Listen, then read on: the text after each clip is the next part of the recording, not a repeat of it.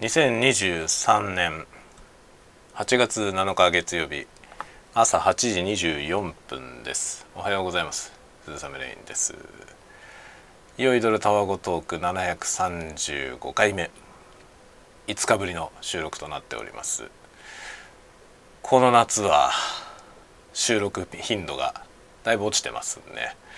なんでかと言いますとまあ会社の方でまずインターンシップを今実施してましてインターンの人が来る時は、まあ、僕は指導担当なのであの出社するという感じですね。なので結構ね8月は半分以上出社なんだよね。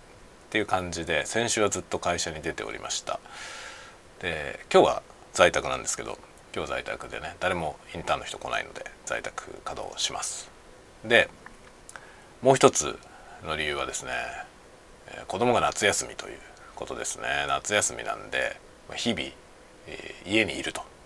で子供が家にいるとやかましすぎて なかなか収録ができないという感じでございますね。そういうので結構ねあの滞っておりましたね。でさらに、まあ、そのちょっと前にね7月の終わりぐらいですかね。7月下旬ぐらいに、まあ、僕がですねコロナらしきものにかかりましてまあちょうど土日に重なって発熱したせいであの検査を受けてないので本当にコロナだったか分かんないんですけどその翌週にね子供が立て続けにコロナになったので 多分僕のやつコロナだっただろうなと思っています。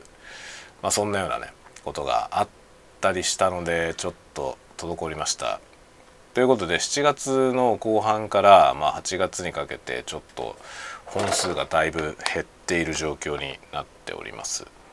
で今ねこれこれ実はですね収録してたんですよ。8時11分8時11分ですって言って始めたやつがあったんだよ。でそれがですね撮れてませんでした。何をトラブったのか全く無音で全部録音されてて10分ぐらい喋ったのに。という感じで今ねこれはリベンジマッチ2回目でございます。であの何の話をしたかというとですね、まあ、Amazon の話をしてたんですよね。なので Amazon の話しようと思いますけど他にもねいろいろ喋る内容はあるのよ。あるんでちょっとまた深夜の小声雑談とかで喋っていこうと思いますけどとりあえず今日今回この回はですね Amazon のお話をしようと思います。Amazon って Amazon.com ですね。その Amazon いや Amazon でねわけわかんないもの買ったんですよ。あのちょっとまあ夏今年の夏暑いのでねすごく暑いのででうちエアコンがないんですよ。エアコンがないからめちゃくちゃ暑いのね。でまあ北海道だからエアコンなくてもまあ過ごせる。過ごせるっちゃ過ごせるんですけどさすがに部屋の中33度とかになるんでちょっときついなっていう感じになってきてでまあエアコンつけようかなとも思ったんですけどエアコンはね値段も高いし今あまり安いエアコンってないよね。昔なんかエアコンって56万の低機能のやつとで20万以上するような高機能のやつとね大体そういう2段階あったと思うんですけど最近その安い方のやつって売ってなくて全部高いよね。そんな高機能じゃなくていいんだよなっていうただもうアホみたいにただ冷やすだけみたいなエアコンでいいんですけどね。うちなんか。なんだけどなんかいろいろな機能がついたやつばっかりしか売ってなくてでそれ大体20万以上するんだよね。で20万以上するようなエアコンでさらにあの取り付けがねうちそのエアコンのダクトないんだよねエアコンのダクトないしあのエアコン用の電源とかもないんですよなので、まあ、電源引くところからだったりその壁に穴開けてダクト通すとか、まあ、とにかくね金かかるわけですよ。って考えるとちょっと二の足を踏んでしまってなかなか買えないなってとこででエアコン買えないけど暑いよねってことでねじゃあ冷風扇買うかっつって冷風扇を調べたんですよ。冷風扇というのはまあ扇風機だね。扇風機なんだけど中に水を入れてでその水の気化熱を使ってちょっとひんやりした風を出すという扇風機ね、まあ、だから扇風機の前に濡れタオル絞ってこうぶら下げてるような状態なんだよね。本当それ雑に言うとそんなもんなんですけどそういう感じのことができる機械を売ってんのよね。で大体なんかあの保冷剤みたいなやつ一緒についててそれ凍らせてその水の中入れとくとさ氷水だよね要は。そのひんやりした水のさらに気化熱でひやひんやりさせるという。そういうね冷風扇っていうの売ってんだけどこの冷風船の怪しいやつをアマゾンで買ったのよ。でねそしたら怪しすぎてぶっ壊れたやつが届いたのね。もう壊れて完全に壊れたやつが届きました。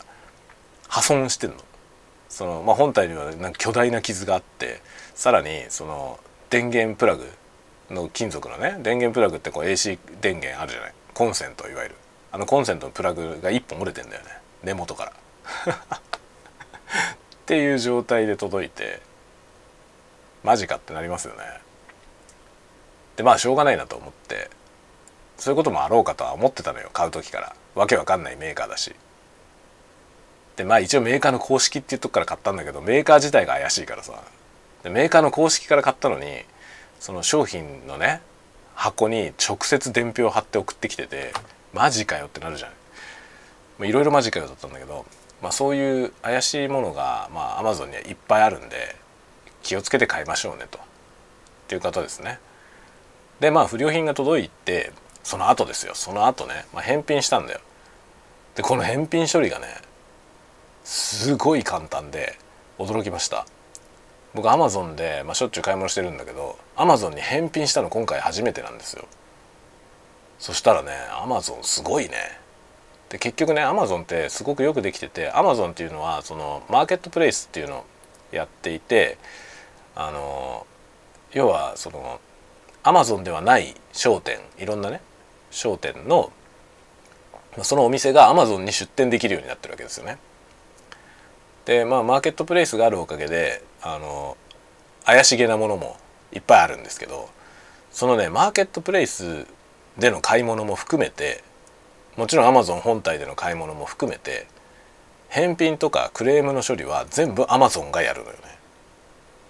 ここがねその他のなんかネットショッピングモールみたいなのと違うところでアマゾンってその対応が全部アマゾンなんですよ窓口が。なのでその怪しげな業者から変なものを買ってしまった時にまあ泥沼になるじゃん大体。で泣き寝入りになるじゃない大体はね。だけどアマゾンの場合そうならないんですよね。それを返品したいってなった時に返品を受け付けるのはアマゾンだし返金するのもアマゾンなんですよ。その買った業者じゃないのよね。僕は買ったそこの業者にお金を払ってそこから送られてきたものなんですけどそれを返品する先はアマゾンだし返金してくれるのもアマゾンな。であとそれ以降のことはアマゾンとその店がやるというふうになってるわけよ。これすごいよね。この1点もうこの1点だけでアマゾンで買い物するのがいいよって思いますね。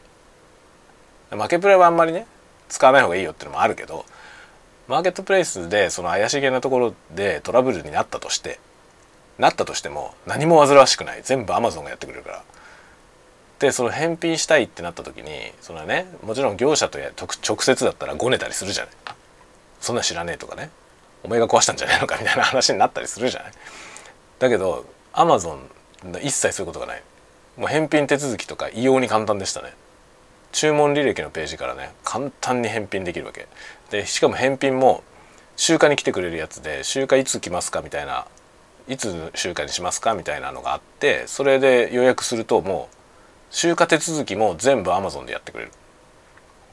だから僕はそこでポチポチポチっとなんか何クリックかしただけ。何クリックかして翌日ヤマト運輸の人が取りに来て。で僕の準備は何もないんですよ。その元の通り梱包しただけ。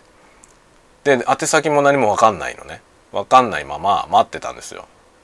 これでいいのかなと思いながら。それでヤマトの人来たら「どれですか?」っつって渡して。そしたらヤマトのお兄さんがそのね QR コードのシールみたいなの持ってきたの。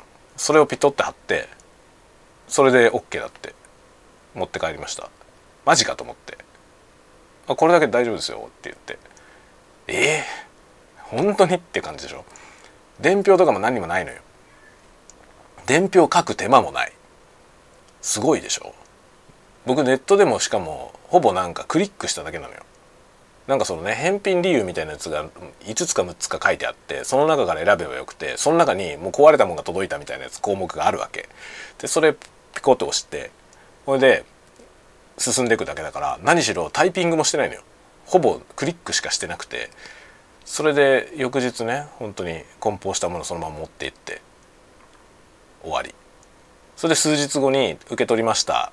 でそのね返品されてきたものを受け取りました。返金しましたっていうメールが来て。終わりです。すごくね？そのよくわからない業者とのやり取りは一個もないの。アマゾンとだけ。しかもアマゾンはもう基本的にお客さんの言ってること全部ウェルカムなのでアマゾンと揉めることもないわけ。アマゾンのサポートって基本的にお客さんの言ってること聞くだけなんでそれに対して向こうが違うだろうみたいなことはないのよ。お客さんの言ってることは全部真実っていう前提だから。素晴らしいでしょ？それで返品はあっという間に終わり返金もされて。で今ねその返金が Amazon のギフトカードに返金されるようにしたので Amazon ギフトの残高にね返ってきたわけ。そうするとさなんか得したような気分がするじゃん。得してないんだよ。買ったものがダメだったから返品してその分返金してもらっただけなんだけど Amazon ギフトの残金として返ってきてるからおなんか買い物できんじゃん。おこの分なんか買い物できんじゃねっていう気分になるじゃない。うまくできてますよね Amazon で Amazon ギフトカードだから。Amazon でしか使えませんから。ね。Amazon でまた何か買おうと。しかも返品超簡単だったでしょ？気分がいいじゃないですか。ね。もう次からも Amazon で買い物しようと思うわけですよ。素晴らしいですね。顧客満足ってこういうことだなと。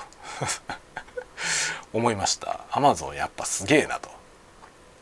怪しいものもいっぱい売ってんだけど怪しいものを買うんだったらアマゾンで買うのがおすすめ。アマゾンだと毎日こうやって壊れたものが届いたとかひどいことになった時に完璧対応が対応が完璧でこちら側に面倒くさいことが一切ない。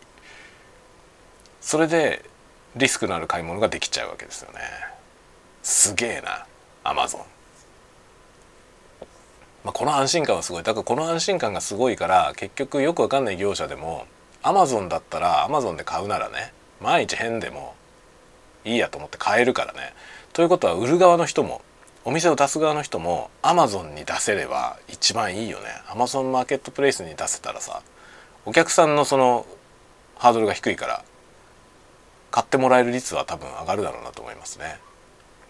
で多分ねそのお店側としてもそのお客さんからクレームがあった時の対応とかが楽だと思うね。まあアマゾンが間に入ってくれるからさ。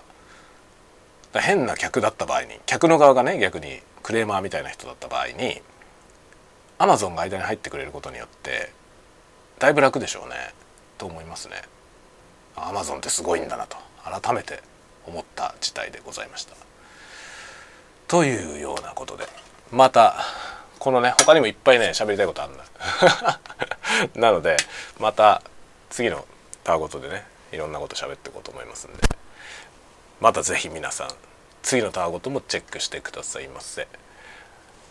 ではまた次回のタワゴトークでお待ちしております。またね